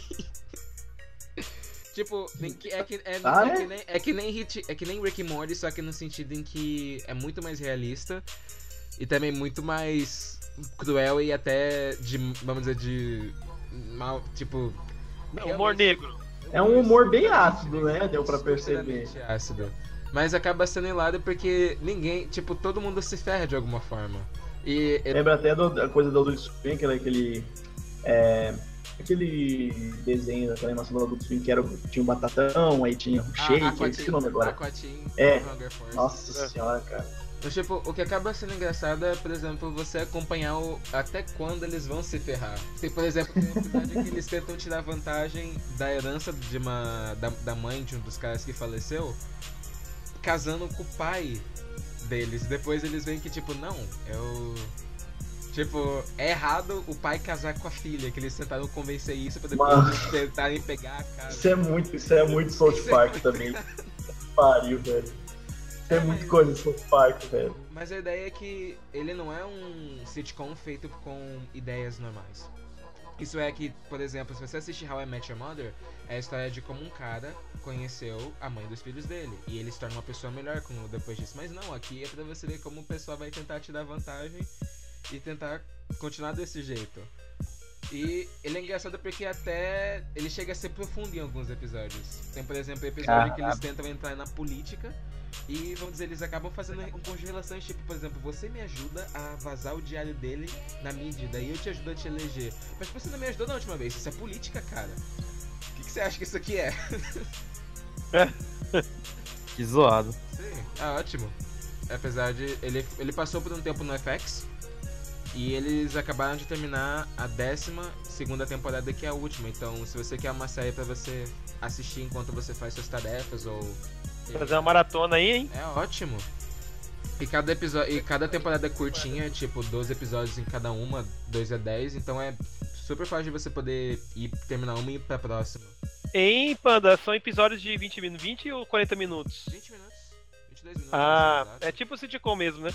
É, porém a ideia é que eles não vão indo pras piadas óbvias de sitcoms, como por exemplo Sim. você tentar assistir uh, The. Big, The Big Bang Theory ou Friends, meio que vai demorar tipo 10 temporadas pro casal principal finalmente se formar, mas não, aqui pode acontecer e depois eles vão se ferrar de alguma forma. Porque a ideia desse, desse sitcom é que ninguém. Ninguém, ninguém tá ileso das garras da ironia. É muito bom. Pelo menos eu amo humor que tem uma certa. certo punch ácido, mas que ele zoa com si mesmo. Deu pra perceber, né? É, É, legal. Se eu e o William gostamos de Ai, Rick Morty, tenho certeza se vocês gostam de Rick and Morty, vocês vão ver que até Rick and Morty tem inspiração em algumas coisas dessa série. Sim. Legal. Então, qual que é o nome da série de novo? Repita pra gente. E falando em inglês é It's Always Sunny in Philadelphia. Está sempre ensolarado na Filadélfia. Ele Perfeito. Passou, ele passou no FX durante, até 2012, daí depois eles decidiram parar. Porque Ô, louco. che- chegou ao final que todo mundo decidiu, tipo, a gente já zoou demais e agora os personagens também crescerem. Tipo, é engraçado como Entendi. mais tarde também eles vão crescendo junto com a série. Não, mas é, vi- é, também 12 temporadas já. Temporada Já é pra muita bunda, coisa, né? cara. É- é. Sim? Mas tipo, acontece que tem muitas séries que elas acabam. Especialmente sitcoms, que eles acabam dominando essa ideia que continua sempre na mesma coisa. Como por exemplo, o personagem nerd sempre vai continuar nerd, o personagem que, vamos dizer, ele é o bruto do grupo sempre vai continuar daquele jeito. Acaba sendo um humor muito É um padrão, né? É. E essa série veio quebrar essas ideias de padrões, especialmente uma coisa que eu odeio sitcoms. Porque, precisamente porque essa, por causa dessa característica de piadas muito fáceis e que você tenta, tipo, ah, ah, eu entendo. Você, você, você ri, mas depois você fica. Não, não Tipo, acredito. Eu- Tudo que não é aquela piada de tiozão que você, ah, tipo, tiozãos fazem isso. Não, é aquela piada que você fica. Alguém foi pago pra escrever e fazer tudo isso. Eu não creio nisso. Ai, ai. Meu Mas Deus, olha, olha o que a gente tá recomendando para o pessoal. Eu não recomendei nada, não. É, gra- é, graças a Deus, né? Porque o cara falou, eu vou recomendar uma nova. Eu falei, quem gosta, tô esperando. Cusão! Olha que cuzão! Ca- Brincadeira, gente, brincadeira. Achei ofensivo. Eu achei. É, Vamos seguindo agora. É, Sérgio, é, sua vez, o- nos diga o que você traz para nós hoje, que recomendação de jogo, série que você gostaria de trazer para nós hoje. Olha, a minha breve recomendação ah, é que eu joguei um jogo do PS4, o What Remains of Edith Finch. É um jogo da produtora Giant Sparrow, a mesma que fez um jogo chamado Unfinished Swan. E é um jogo muito interessante, porque é um. Basicamente é um Walking Simulator, onde conta a história de uma menina que é a última representante da família Finch e ela busca retornar ao à mansão, a mansão que, que fica ao lado de uma praia, né, de uma fica localizada também numa floresta e que essa mansão é, aparentemente é amaldiçoada. Então todos que viveram é, da família Finch que viveram nessa mansão, de uma certa forma tiveram mortes esqui- Trágica. esquisitas, é, é, trágicas, sabe? E, em What Remains, ela vai voltar pra mansão, né? Como se fosse uma. Tentar descobrir o porquê desse, dessa maldição, ou seja, o que, que tá por trás disso da família Finch. E até porque ela é a, é a última da pessoa da família que tá indo pra, pra mansão. O que acontece? Nessa, nessa mansão, ah, cada pessoa que morou, que morou nela tinha um quarto. E, e- e conforme as pessoas é, foram morrendo, esses quartos foram lacrados. E foram construindo mais e mais quartos na parte de cima da mansão, sabe? Da, dessa casa, sabe? E, e, e principalmente a, a, mãe da, da Edith, ela fechou esses quartos, né? E a, a Edith tenta descobrir, tentando descobrir qual é esse mistério, ela acaba penetrando nessa mansão o- e buscando formas de entrar nesses quartos. Quando ela entra é, é, nesses quartos, ela descobre é, um estranho poder que algum objeto daquele quarto, que, que pertence a um membro da família Finch, da, dentro de uma árvore genealógica da família Finch, ele, tem, ele dá um poder dela vi- vislumbrar os últimos minutos da vida daquele, daquela pessoa antes da, dela morrer. Hum, isso parece LOL. algo. Tipo, parece na versão videogame do sexto sentido. Sabe? Pois é, Então, eu tava vendo assim, caraca, que. Sabe? E, e, assim, o que é interessante é que, e, e como isso foi feito em um game, cada a forma de, de- tem um objeto, ela vai interagir com esse objeto, e isso leva a um game dentro do game, sabe? Então a pessoa vai, vai por exemplo, tá, numa hora ela vai estar. ela vai estar. ela vai, é, ela vai entrando no Inception É- aí, cara. é- é- ela, ela vai estar, por exemplo, é numa, num balanço e você tem que meio que movimentar o controle para frente e para trás e, e- e- continuar balançando. E algumas coisas vão acontecendo e, vai, e- e isso vai, vai acabar no fim. Numa, das, é, numa outra parte você vai estar empinando uma pipa, sabe? E, e- e- e você vai, vai direcionando a linha da pipa e direcionando essa pipa para alguns lugares e vai acontecendo coisas no cenário que vão levando a, que vão explicar a morte daquela pessoa que estava até então empinando a pipa. E, ela- e ela vai descobrindo coisas é, elementos que que dessa de- que explicam essas mortes ou não sabe? E vai e, e isso vai e ela vai conseguindo mais e mais penetrando nessa né, nessa mansão. Inclusive tem uma uma das sequências mais legais do jogo é uma, uma hora que ela, ela descobre que um, a razão da morte de um de um cortador é de um, de um membro da família que ele meio que cortava ele trabalhava numa fábrica de acho que de atum. Então é, a- basicamente a, a- ele tinha que pe- colocar peixes numa esteira e, ba- e baixar um tipo uma, uma um cutelo sabe? Uma, uma guilhotina e cortando as cabeças sabe só que quando você tem que, tem, tem, vai, vai, vai- vão colocando peixe nessa esteira, ele começa a contar uma história que você tem que guiar um um- um- numa tela de cima. um- ele dentro de uma história medieval, e, e numa- ele numa, num reino e, e acontecendo um monte de coisa no reino, e só com os peixes jogando e você cortando esse, esses peixes, sabe? E, e fica no momento que fica- vai começando a acumular peixes, e a história acontecendo lá em cima e. E, e, e tudo isso é subjetivo, sabe? Porque é como se fosse coisas passando na mente. É um jogo muito subjetivo. É, é, as, as causas da morte são assim chocantes às vezes, sabe? E aí e, e- e isso vai tudo desenrolando um mistério, sabe? Que envolve a mansão, envolve a família Finch. E, e o final é bem, é muito interessante, então eu recomendo. É, tem no PC também, ah, tem no Xbox. É, então é, é um Walk Simulator, é um jogo é, é relativamente, não é um jogo longo, é um jogo de se você focar em duas, três horas você mata, assim, faz tudo que tinha que fazer, descobre, é, vai vivenciando. Só que cada morte é uma interação de jogo diferente. É, cada história daquela família é uma interação de jogo diferente. Muito interessante. White Remains of Edith Finch. Recomendo. É, quem puder joga. E Arthur, esse tempo agora foi pra você pensar no jogo, pra você falar alguma coisa pra você falar. Você, você, você, ainda tem- você ainda quer falar alguma coisa? Não, o Valdo me discriminou ali, eu não quero falar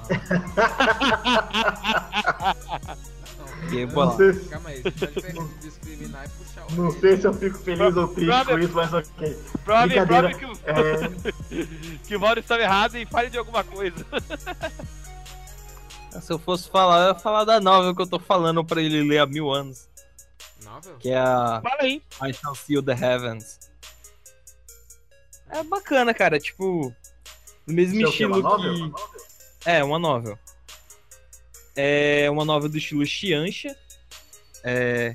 Quem tiver curiosidade, pesquisa. Tô cuzão, não vou falar não, não. Ô, louco, cara, mano. É... é... Tipo, bom, ela é uma novel do estilo Xianxia, só que, tipo, ela tem uma, uma pegada meio diferente da maioria. Tipo, a forma como ela trabalha os personagens. Ela tem uma pegada meio filosófica, assim, no meio da história e tudo mais. E o que eu acho legal é que parece que tudo. Tudo nela, pelo menos até onde eu li até agora, é, é muito bem construído. Tipo, às vezes coisas lá do começo, assim, tipo, bem do começo da história, detalhes pequenos, tipo, eles fazem todo sentido depois. É, é tudo muito bem ligado. É, E eu achei isso bacana pra caramba, porque das outras que eu tinha lido até agora, é, algumas eram um pouco mais simplórias, assim, posso dizer. Não tão simplórias, mas um pouquinho, é, quando comparadas a essa.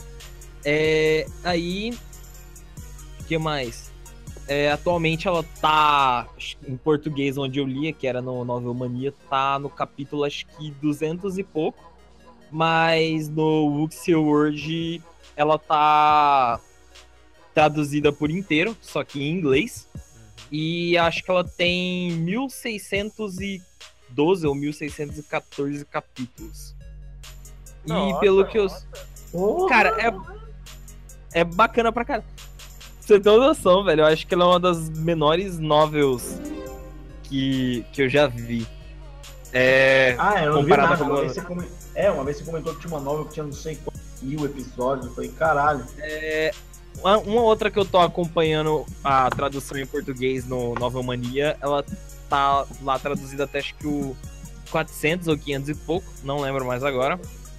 Hum, Mas ela tem tradução em inglês, acho que ela tava no 1600 ou e ela tava no chinês, né, que é que é a novela é chinesa, né?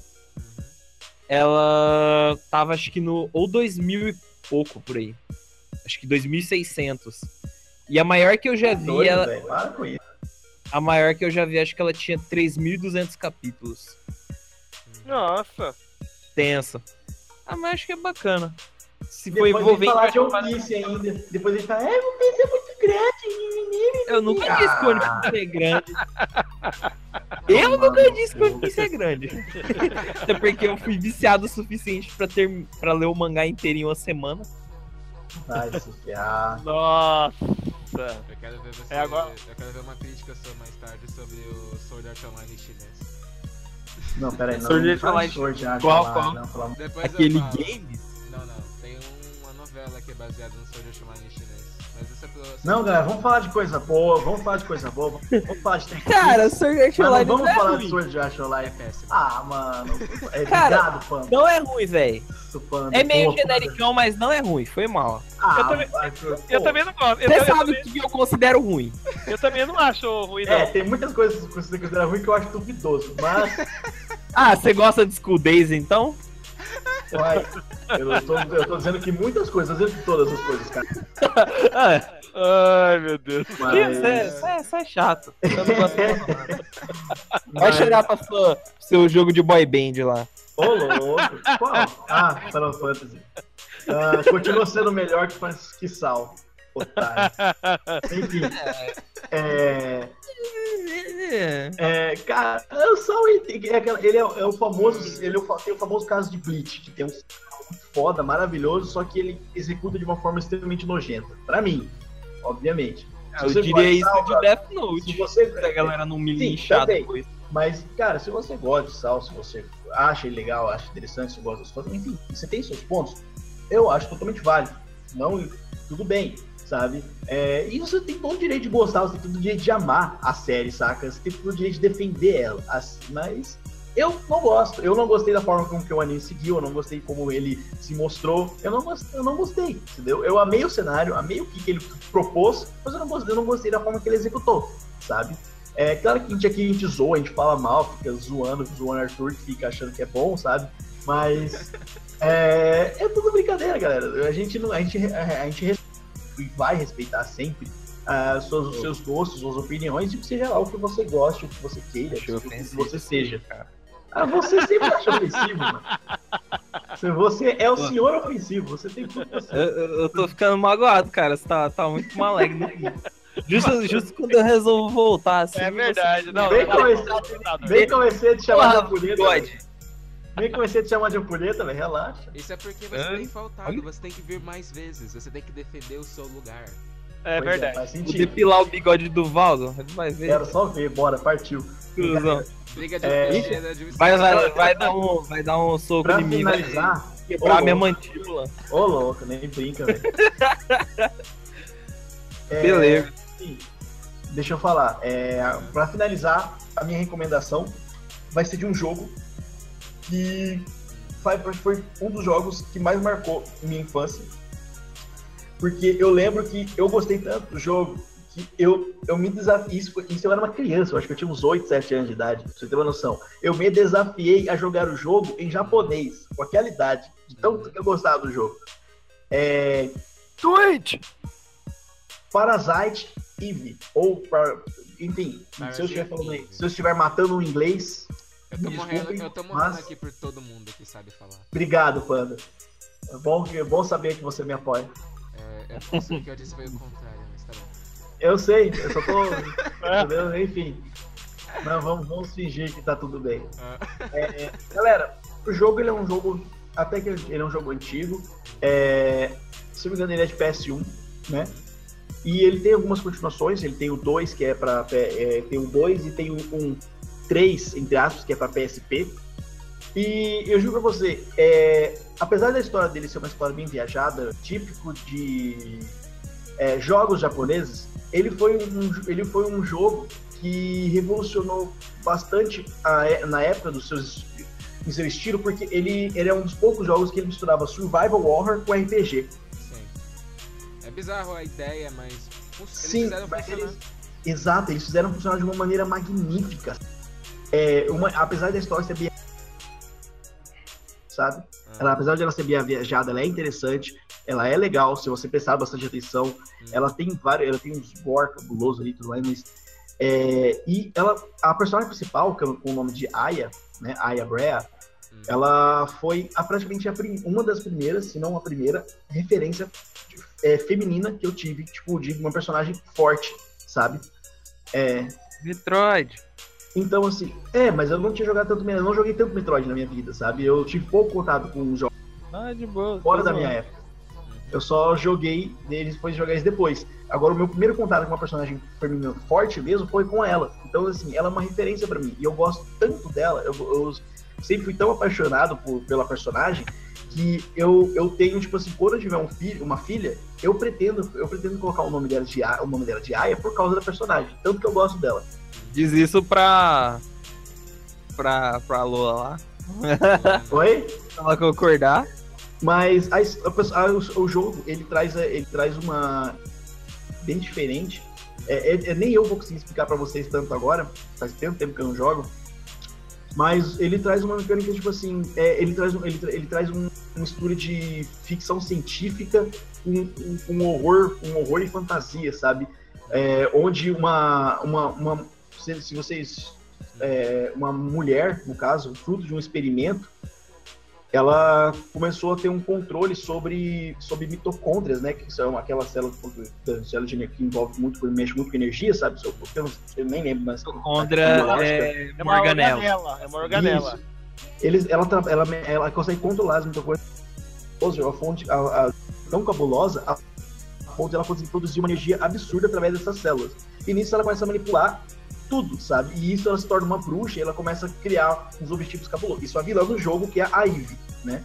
Ela começa a criar mais um negócio, umas, umas coisas cabulosas durante que começa a atacar a cidade de, acho que Nova York, que eles se passam o primeiro jogo. O jogo é baseado num filme. É... Sim, existe um filme do jogo. Eu nunca cheguei a ver, mas existe.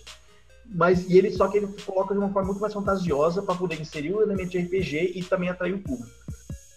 E assim, é, a Aya, ela é uma, ela de certa forma ela tem uma ligação com a Eve. Então assim, é, ela é a única que a, a quem a Eve não consegue exercer com o seu controle sobre as mitocôndrias. Então, ela é a única que consegue parar a Eve. E conforme o jogo vai passando, você vai encontrando, vai tentando parar os planos da Eve, você vai evoluindo, você tem seu, você tem nível, é, conforme você vai, vai, ganhando experiência, conforme você vai enfrentando os inimigos, tem chefões fodas pra caramba, super legal. E, e é um jogo que é, é um FPS, digamos assim, é FPS entre aspas. Você atira, você, você, você é um, uma policial. Então, assim, você não bate, você não negócio, sem Dá espada, dizer que é nada. TPS, né? É, você não usa espadas, não- você é uma policial. Então você pega suas armas, você modifica, coloca atributos de congelamento, de negócio, e sai atacando os monstros. Você pega tipos de armas, de, como metralhadoras, pistolas, vai alterando sempre tudo. E, e, e- e eles vão ensinando essas mecânicas né, nas magias que você vai desenvolvendo, por ter, conforme você vai upando de nível, você vai ganhando poderes, que é o, é o- que é o, a- o seu- o seu poder controlando suas próprias mitocôndrias, porque tem uma, uma explicação história, lá na história do jogo para isso. E você vai evoluindo, vai ganhando esses poderes e vai usando isso para poder enfrentar a Eve, já que você é o único capaz de fazer é, enfrentá-la. E eu lembro que é o seguinte, como o jogo que eu, tava, que eu tinha era em japonês, e ele era na, e ele, o jogo era tão. Ele era daquela época que os jogos de PS1 ele vinha com um manual no CD. Não sei se vocês lembram. Ele vinha com. Geralmente, às vezes, ou era um detonado. É, E no manual, ele tinha todas as magias que você aprendia, sabe?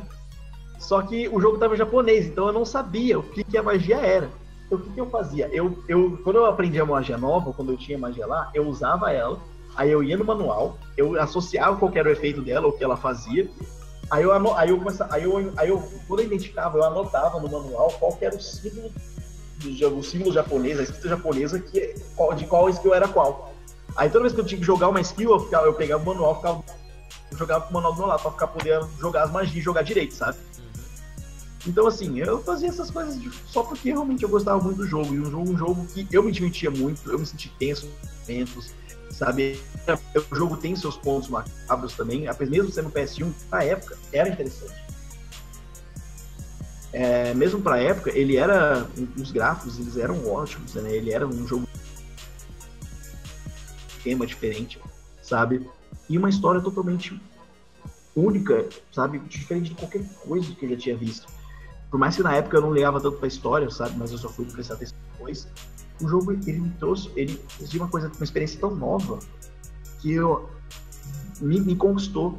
E eu acho que pra quem é, para quem nunca jogou o jogo, por mais que você, se você tem interesse, você não liga, sabe, de jogar jogos antigos com gráficos defasados e outras coisas, fica a recomendação, porque ele tem uma combinação inédita, pra, pelo menos para a época, né? E ainda assim, de certa forma, ele ainda é uma combinação até hoje é pouco explorada.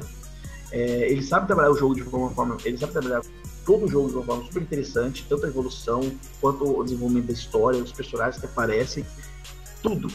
E o jogo é fascinante. Não tem muito o que falar, sabe? Na verdade, se vocês quiserem. Dizem que é muito bom mesmo. Não, não, ele. ele é interessante como eles fizeram a ideia do que a pessoa achava que só funcionava para Resident Evil poder funcionar para outros jogos. Isso. Já que. Vamos dizer, muito, muito legal que, pelo menos na época do 2D pro 3D, tem muitos exemplos de jogos muito únicos que você dificilmente vê hoje em dia. Não só porque fazer um jogo hoje é muito mais caro, mas Aham. que é engraçado como, por exemplo, o conceito de um combate em turnos, mas também com elementos de ação, começou a nascer nesse momento. Isso, e ele mexe bastante com esse negócio de, de criaturas, de animais, suplementações, tornando monstros, não E, e, e é, e é entre- engraçado que ele, ele, ele por ter esses, esses inimigos né, diferen- diferenciados, essas mitocôndrias, né? É, nessa época tinha tanto assim, um pouquinho mais de variedade das coisas. Hoje a gente vê sempre é, ah, uma infinidade de jogos de zumbi, né?